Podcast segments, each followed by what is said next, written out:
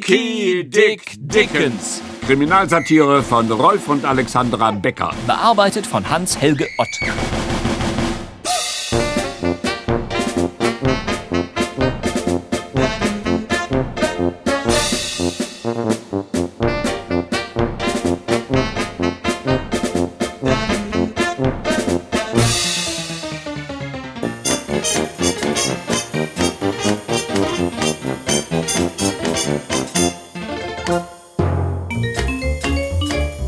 Dritter Teil.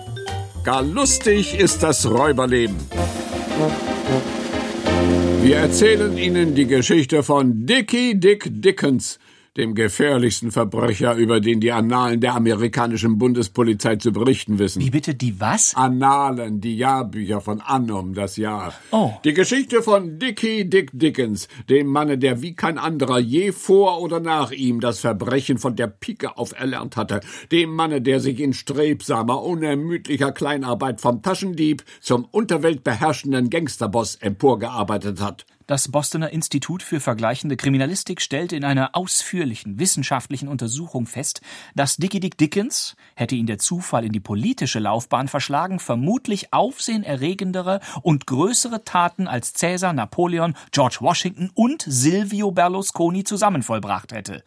Doch Dicky hatte in selbstentäußernder Größe seine ganze kriminelle Schaffenskraft dem konventionellen Verbrechen verschrieben.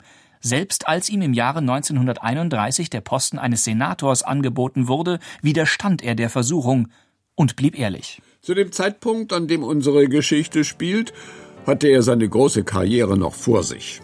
Wir schreiben das Jahr 1924. Amerikas Alkoholschmuggler sind im letzten Jahr Großverdiener geworden. Der Charleston erlebt seine Blütezeit. Doch Dicky liebte den Wiener Walzer, den er auch in seiner spärlichen Freizeit auf seinem kleinen Klavier mit hurtiger Fertigkeit zu spielen wusste. Schön, Dicky. Sehr schön. Ja, das geht ins Ohr, was? Wenn es nach mir ginge, müsste jeder Taschendieb Klavier spielen lernen. Das trainiert die Finger. Sag mal, es ist schon drei Uhr. Willst du nicht an die Arbeit gehen? Aber Effi, heute ist Sonntag. Ach, so, ja, das hatte ich ganz vergessen. Die anderen nehmen es nicht so genau mit den Feiertagen. So, äh, wer sind die anderen? Freunde von Grit Matthews und ihre Freunde. Du warst doch meine Kollegin aus dem Trocadero. Sie tanzt jetzt als erste von links. Moment, Effi. Ist deine Kollegin nicht mit Jim Cooper zusammen? Ja, sicher, aber. Jetzt fress ich aber einen Elefantenrüssel garniert. Du verkehrst bei Jim Cooper? Jim Cooper, in gewissen Kreisen aus unbekannten Gründen auch Jim der Elefantenrüssel genannt, war der Anführer der damals mächtigsten Verbrecherorganisation von Chicago, mit der Dicky nicht gerade auf freundschaftlichem Fuße stand. Dass du mal mit anderen Männern sprichst, na gut. Damit kann man sich abfinden. Und wenn ich so einen mal zufällig treffe, knall ich ihm eine Handvoll Blei in den Bauch. Damit hat sich's dann auch. Ich bin nicht nachtragend, aber Jim Coopers Leute, Effi. Ich bin enttäuscht. Aber es blieb verständlicherweise nicht aus, was nicht ausbleiben konnte.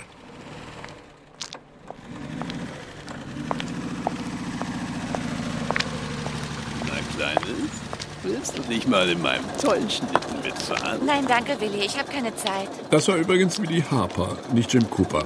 Aber Willie Harper war natürlich Mitglied in Jims Bande. Hm, Jetzt hab dich mal nicht so. So ein kleiner Zuckerhase kann doch nicht alleine nach Hause gehen. Leute, die mich begleiten, suche ich mir lieber selber aus. Wiedersehen. Wäre ich Willy Harper, also ich hätte den kleinen Wink verstanden. Wie willst du denn nach Hause Hm? kommen? Ich kenne den Weg. Vielleicht mit einer Straßenbahn, was? Da werden die Leute aber Augen machen. So eine feine Dame mit einem echten Smaragdenarmband in der Straßenbahn. Willst du etwa bestohlen werden? Von irgendeinem Taschendieb? Taschendiebe sind sehr ehrbare Männer. Nun komm, Mädchen, zier dich nicht so. Hm? Steig ein. Einer Dame gegenüber wende ich so ungerne Gewalt an. Verstehst du? Es half ihr nichts. Sie musste einsteigen. Eine verteufelte Situation. Wenn Willy Harper merkte, dass sie mit Dickens zusammenlebte, war die Hölle los. Jim Cooper würde annehmen, dass sie eine Spionin wäre. Und was dann kam, könnte sie sich an fünf Fingern abzählen. Jim Cooper pflegte Spione und Spitzel durch Halsabschneiden zu bestrafen. Aus hygienischen Gründen bedient man sich heute in solchen Fällen normalerweise der Intrige. Das Endresultat ist das gleiche. Wo ist es denn nun, Schatz? Sind wir bald da? Rechts das dritte Haus. Okay. So, Endstation. Alles aussteigen. Was hast du denn, Effi? Ist dir nicht gut? Du zitterst ja. Ähm, Nichts, nichts. Etwas Kopfschmerzen. Hier stimmt doch was nicht. Du sag mal, Mädchen, äh, verdammt nochmal, ist das nicht das Haus von Dicky Dick Dickens? Wenn Sie freundlichst nichts dagegen haben, mein Herr. Manno. Das war das Ende von Willie Harper. Man fand seine Leiche zwei Tage später auf dem Trockenboden der Wäscherei Express. Unter einem Stapel pflegeleichter Buntwäsche. Die Polizei war besorgt. Da scheint wieder ein kleiner Bandenkrieg ausgebrochen zu sein. Wir haben die Leiche aus der Wäscherei identifiziert. Es ist Willie Harper. Hier sein Strafregister. Ui, sieht ziemlich lang aus. Das Ende ist drei Blocks weiter, ungefähr bei der 45. Straße. Ich hoffe, es tritt niemand drauf. Willy Harper also. Ja. Äh, War er ähm, äh, Dings? Organisiert? Genau. Seit sechs Jahren. Jim Coopers Bande. Und heute Nacht hat man wieder eine Leiche gefunden. Auf dem Reparaturgelände der städtischen Verkehrsbetriebe in einem ausgedienten Straßenbahnwaggon. Mickey Borilla. Er gehörte auch zu Jim Coopers Bande. Auch Mickey Borilla hatte versucht, Effi Marconi nach Hause zu begleiten. Man kann nicht gerade sagen, dass es um Mickey Borilla sehr schade wäre. Er hatte selber drei Morde auf dem äh, Dings. äh, Gewissen? Genau. Etwas anders verhielt sich die Sachlage bei Aldo Scheckwitz, einem jungen, unbescholtenen Geldfälscher, der sich fünf Tage später in Effi verliebte. Auch er brachte sie nach Hause. Armer Aldo. Nach vier Wochen war Jim Coopers Bande bereits um fünf Leute dezimiert. Auf die Dauer konnte das Jim, dem Blitzmerker, wie er auch gelegentlich genannt wurde, natürlich nicht verborgen bleiben. Ist äh, Effi Marconi hier? Ja? Warum denn? Jim Cooper möchte dich sprechen. Oho, der Chef persönlich, nur aber ran, Effi. Ja, ich komme. Guten Abend, Mr. Cooper. Mr. Cooper, sagt sie. Mr. Cooper, sagt Jim zu mir, aber in meinem ganzen Leben kein Mister. Na komm her, Kleiner. Setz dich. Drink? Wir haben alles im Haus. Gerne. Einen Kiba, wenn Sie haben. Ein was? Kiba. Das ist halb Kirschsaft und halb Bananensaft. Ki und Ba. Ach so. Ich kenne das als Kibavu. Da kommt noch eine Hälfte Wodka dazu. Dann sag mir doch mal, du bist jetzt gut einen Monat bei uns, Effi. Marconi, ne? Mhm. Wie gefällt's dir denn so? Danke. Sind die Jungs nett zu dir? Sehr. Na dann Prost. Prost, Mr. Äh, Prost, Jim. Ah, schon besser. Sag mal, Kindchen, du warst so früher mit diesem Dicky Dick Dickens befreundet. Wie kommen Sie. Wie kommst du darauf? Ja oder nein? Ja, schon. Warum? Mach mir ein bisschen Sorgen um dich. Harry hat mir da ein drolliges Ding erzählt. Da waren ein paar von meinen Jungs, die wollten dich nach Hause bringen und wurden nicht mehr gesehen. Na, Ja. Ja, das ist mir auch aufgefallen. so ist dir aufgefallen. Und was kann man dagegen tun? Woher soll ich das wissen? Ja, woher wohl? Hast du Krach gehabt mit diesem Dickens? Ja. Bevor wir uns getrennt haben. Bevor ihr euch getrennt habt, ah. aha. Ist es möglich, dass er noch eifersüchtig ist?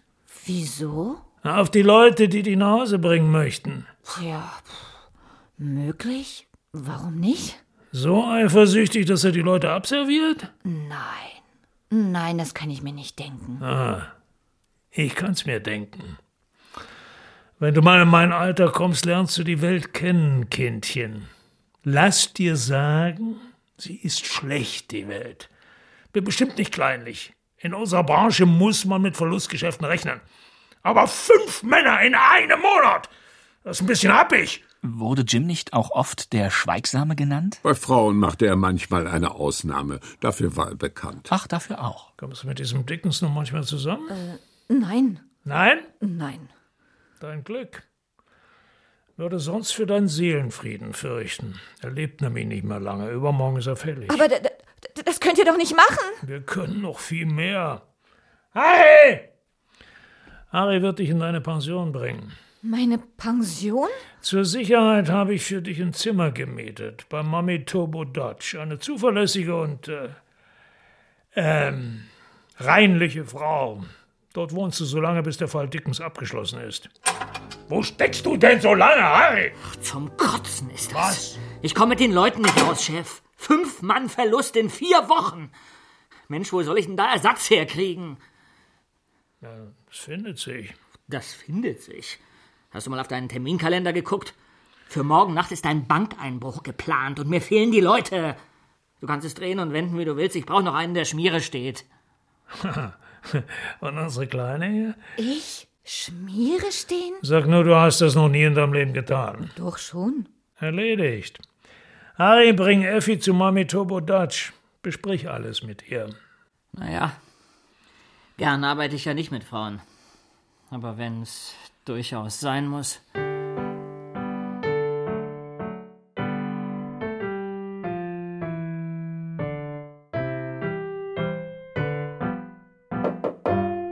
Wie bitte? Ach so, wer ist denn da? Sind Sie Mr. Dickens? Erst will ich wissen, wer Sie sind. Ich habe zuerst gefragt. Gar nicht wahr. Ich habe zuerst gefragt, wer ist denn da? Und dann haben Sie gesagt, sind Sie Mr. Dickens? Lassen Sie mich rein, man darf mich hier nicht sehen.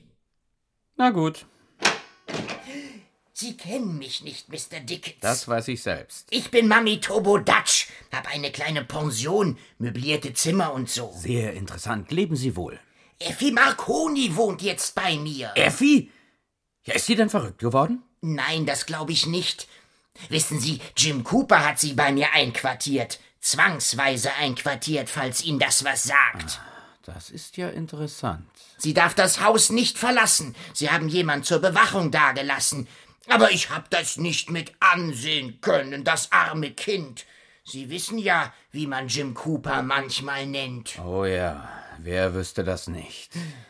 Der Schweigsame. Ja, furchtbar. Nein, da muss man ja helfen, wenn einem noch ein Herz in der Brust schlägt. Und, na ja, Effi hat angedeutet, dass Ihnen eine Nachricht von ihr sicher 100 Dollar wert wäre. Nicht, dass es mir auf das Geld ankäme, nein. Ich will tot umfallen, wenn ich auch Nein, nur nein, bitte, ein... bitte nicht. Ich habe gerade gewischt. Ich schwöre Ihnen, ich habe mit keinem Gedanken... Ja, an den- ja, ja. Hier haben Sie Ihre 100 Dollar. Oh, danke, bestens, aber das war wirklich nicht Und nötig. hier habe ich einen zweiten Schein. Den können Sie sich verdienen, falls Ihnen noch irgendwelche Nachrichten von Effi einfallen. Nun ja, Sie sollen vorsichtig sein, sagt Effi. Jim Cooper führt was im Schilde, der gemeine Kerl. Er will sie umbringen lassen. Übermorgen. Übermorgen? Morgen passt's wohl nicht. Morgen haben die Leute was anderes vor, ein Bankraub. Auf die Farmers Bank in der Waterloo Street. Und Effi muss Schmiere stehen. Moment mal, die Farmers Bank? Das ist doch mein Bezirk. Aber nur über meine Leiche. Die haben sie wohl nicht mehr auf der Rechnung. Denn übermorgen sind sie ja schon alle. Deswegen meint Effi, sie sollen so schnell wie möglich stiften gehen. Vielleicht haben sie ja Glück und können entwischen. Und Effi? Na was, die bleibt eben bei Jim Cooper. Sie wird sich eben abfinden müssen mit. Äh, Seiner Schweigsamkeit. ja. Tja, jetzt muss ich mich aber beeilen und sagen Sie niemand, dass ich hier gewesen bin. Sonst kommt Effi in Teufels Küche. Wiedersehen, Mami Tobodatsch. Und äh, schönen Dank auch. Ähm, äh, ja, und ich's vergesse, Sie hatten Hm? da vorhin noch etwas gesagt. Ich meine, nicht, dass ich etwa auf die zweiten 100 Dollar aus wäre, die Sie mir versprochen haben, beileibe nicht. Wollt Ihnen ja nur eine Freude machen, so wahr ich hier vor Ihnen stehe. Ich habe noch nie in meinem ganzen Leben etwas für Geld getan. Man muss ja schließlich auch seine Liebe Ideale gnädige schützen. Frau, Aber- wenn Sie bitte die Luft anhalten würden. Hier ist der Schein. Und nun abhuscht die Bärbel. Oh, herzlichen Dank, besten Dank. Hier vielen, ist vielen- die Tür und schönen Gruß an Effi. Wiedersehen, Mr. Dickens, und Gott schütze Sie. Na warte, Jim Cooper. Die Suppe werde ich dir versalzen.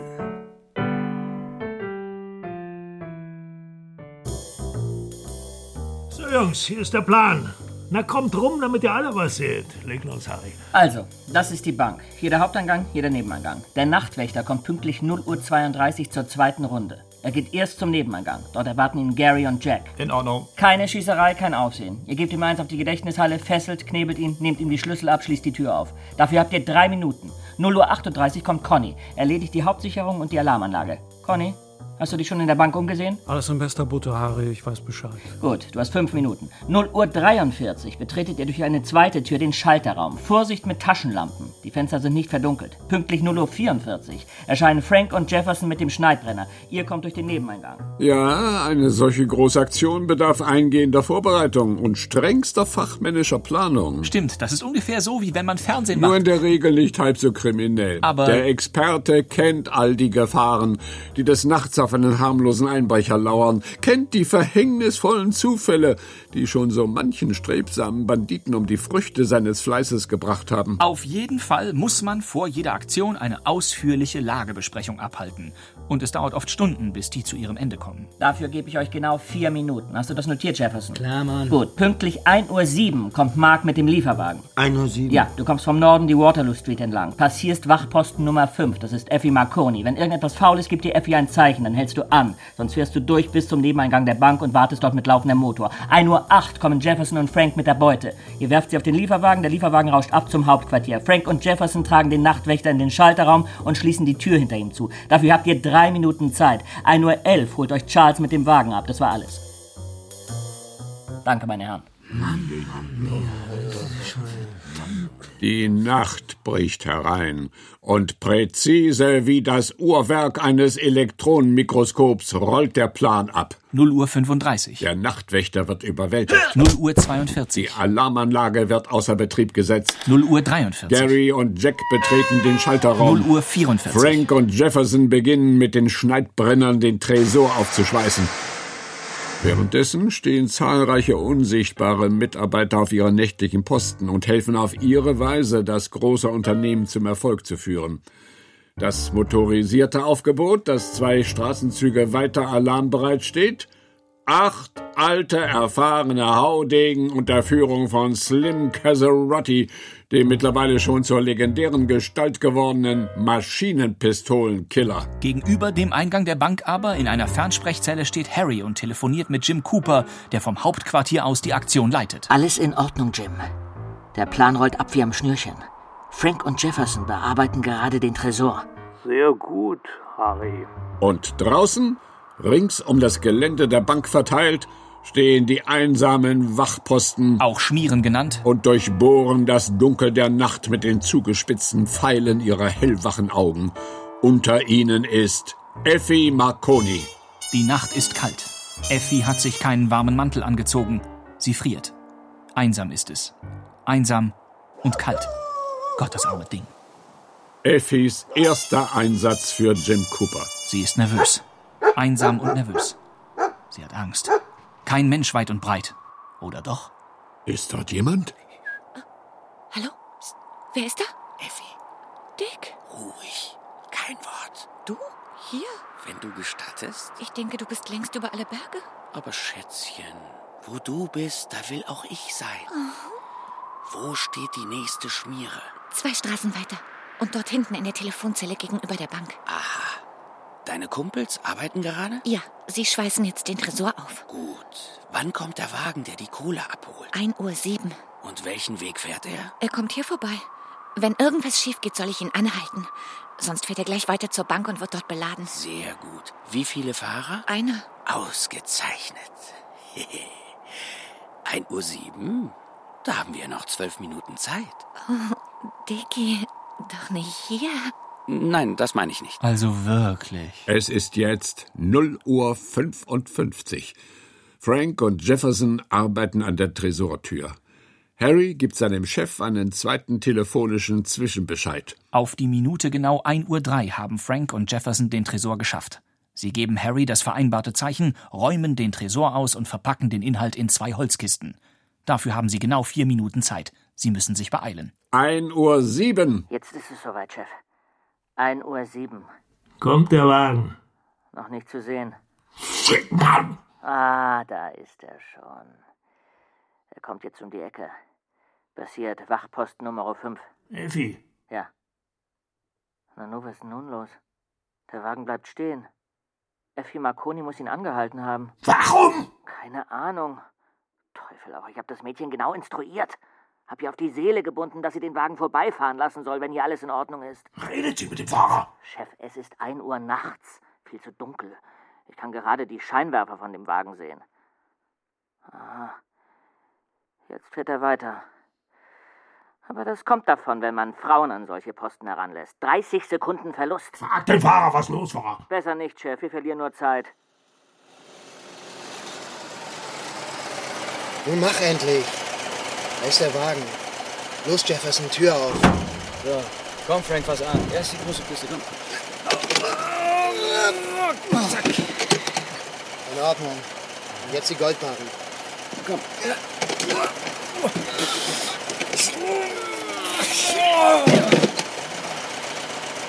Schon schwer, was? Okay, Mark, hau ab.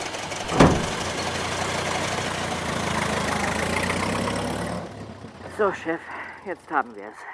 Der Wagen fährt ab. Aktion beendet. Du brauchst jetzt nur noch darauf zu warten, dass der Wagen bei dir ankommt und wir schütteln diese doofe Steuer nach Zahlung einfach aus dem Ärmel. Na, prächtig. Over.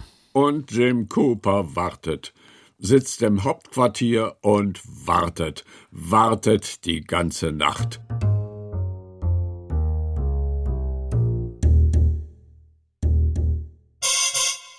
Doch der Wagen kommt nicht.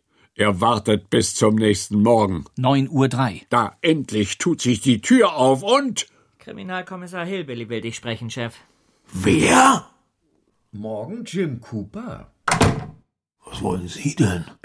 Da fragen Sie noch. Die Farmers Bank in der Waterloo Street. Eine halbe Million in Bar, 300.000 in Goldbarren. So. Jim, ich habe so manches Mal ein Auge zugedrückt. Aber das geht zu weit. Was geht mich das an? Machen Sie mir doch nichts vor, Jim. Ich kenne Ihre Technik. Für so einen Einbruch kommen nur Sie in Frage. Vorzügliche Generalstabsarbeit. Typisch Jim Cooper. Das war Harry! Was? Ich meine. Haben Sie Beweise? Die bringe ich Ihnen. Hier ist erstmal ein Haussuchungsbeschluss. So wie ich Sie kenne, haben Sie mindestens einen Goldbarren hier versteckt. Und den suche ich jetzt. Umsonst? Also gut. Vertrauen gegen Vertrauen, Kommissar. Die Generalstabsarbeit war kalter Kaffee. Hat nicht funktioniert. Reden Sie sich doch nicht raus, Cooper. Der Nachtwächter hat mir alles genau berichtet. Acht Minuten nach eins ist Ihr Lieferwagen vorgefahren und hat die Beute eingeholt. Ja, aber am Steuer saß keiner von meinen Leuten. Am Steuer saß Dicky Dick Dickens. Das war das dritte Abenteuer von Dickie Dick Dickens, dem Manne, vor dem bald ganz Tschaikego zittern sollte. In seinen Memoiren, die er 15 Jahre später im Zuchthaus Sing Sing schrieb und die in 14 Fremdsprachen übersetzt wurden, Die übrigens für kurze Zeit auch auf der Homepage der Hula-Hoop-Gruppe Deckendorf zu finden waren. bezeichnet Dickens dieses Erlebnis als einen wesentlichen Wendepunkt in seiner Laufbahn. In dieser Nacht, so schreibt er, wurde mir bewusst, dass man mit dem gleichen Risiko eine Bank ausräumen wie eine Geldbörse stehlen kann. Ganz zu schweigen von der Gründung einer Bank, aber das ist nur eine Anmerkung der Redaktion. Meine Damen und Herren, versäumen Sie nicht, das nächste Mal Ihr Radio anzustellen. Hören Sie mehr über das aufsehenerregende, sensationelle, atemberaubende Leben des gefährlichsten Mannes von Tschaikego, Dicky Dick Dickens. Dicky Dick Dickens. Kriminalsatire von Rolf und Alexandra Becker, bearbeitet von Hans-Helge Ott. Dritter Teil. Gar lustig ist das Räuberleben. Es spielten Dicky Dick Dickens, Konstantin Graudus, Effi Marconi, Susanne Schrader, Jim Cooper, Hans-Peter Hallwachs, Harry, Jens Wawracek, Kommissar Hillbilly, Hans-Peter Korff, Sergeant Lutz Herkenrath, Mami Tobo Dutch, Monty Arnold. In weiteren Rollen Dirk Böhling, Glenn Golds, Michael Punt, Erik Rossbander und Thomas Roth. Sowie Jürgen Thurmann und Bastian Pastewka als Erzähler. Ton und Technik Klaus Schumann, Martin Selig, Wenke Decker und Christine Putschkat. Musik Jan Christoph, Regie Hans-Helge Ott und Wolfgang Sesko. Eine Produktion von Radio Bremen aus dem Jahr 2009. Redaktion Holger Rink.